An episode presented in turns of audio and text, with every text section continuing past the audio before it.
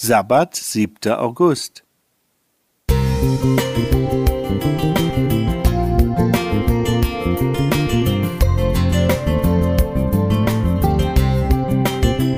Ein kleiner Lichtblick für den Tag.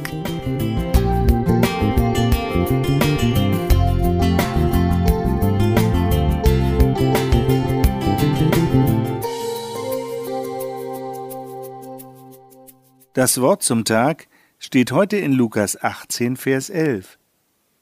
Der Pharisäer stand und betete bei sich selbst so: Ich danke dir, Gott, dass ich nicht bin wie die anderen Leute, Räuber, Ungerechte, Ehebrecher oder auch wie diese Zöllner. Die Pharisäer gehörten zu einer hochmotivierten Elitetruppe. Zur Zeit Jesu gab es schätzungsweise sechstausend von ihnen. Nach ihrem Verständnis waren sie die wahren Gläubigen. Sie verehrten das göttliche Wort und achteten auf seine zuverlässige Überlieferung. Zur Absicherung gegen ein Übertreten der Gebote errichteten sie einen schützenden Zaun aus einer Vielzahl von Einzelvorschriften. So wurden allein zur Beachtung des Sabbats 1521 zusätzliche Regeln aufgestellt. Manche Pharisäer glaubten, wenn es dem Volk Israel nur einen Tag gelänge, alle Vorschriften des Gesetzes zu halten, dann würde der Messias kommen. Die Zöllner hingegen waren die Steuereintreiber für die römische Besatzungsmacht.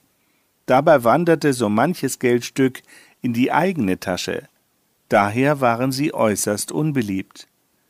Der Zöllner aber stand ferne wollte auch die Augen nicht aufheben zum Himmel, sondern schlug an seine Brust und sprach Gott sei mir Sünder gnädig. Dieser ging gerechtfertigt hinab in sein Haus. Soweit der Text. Der Herr nimmt den Zöllner an, nicht aber den Pharisäer.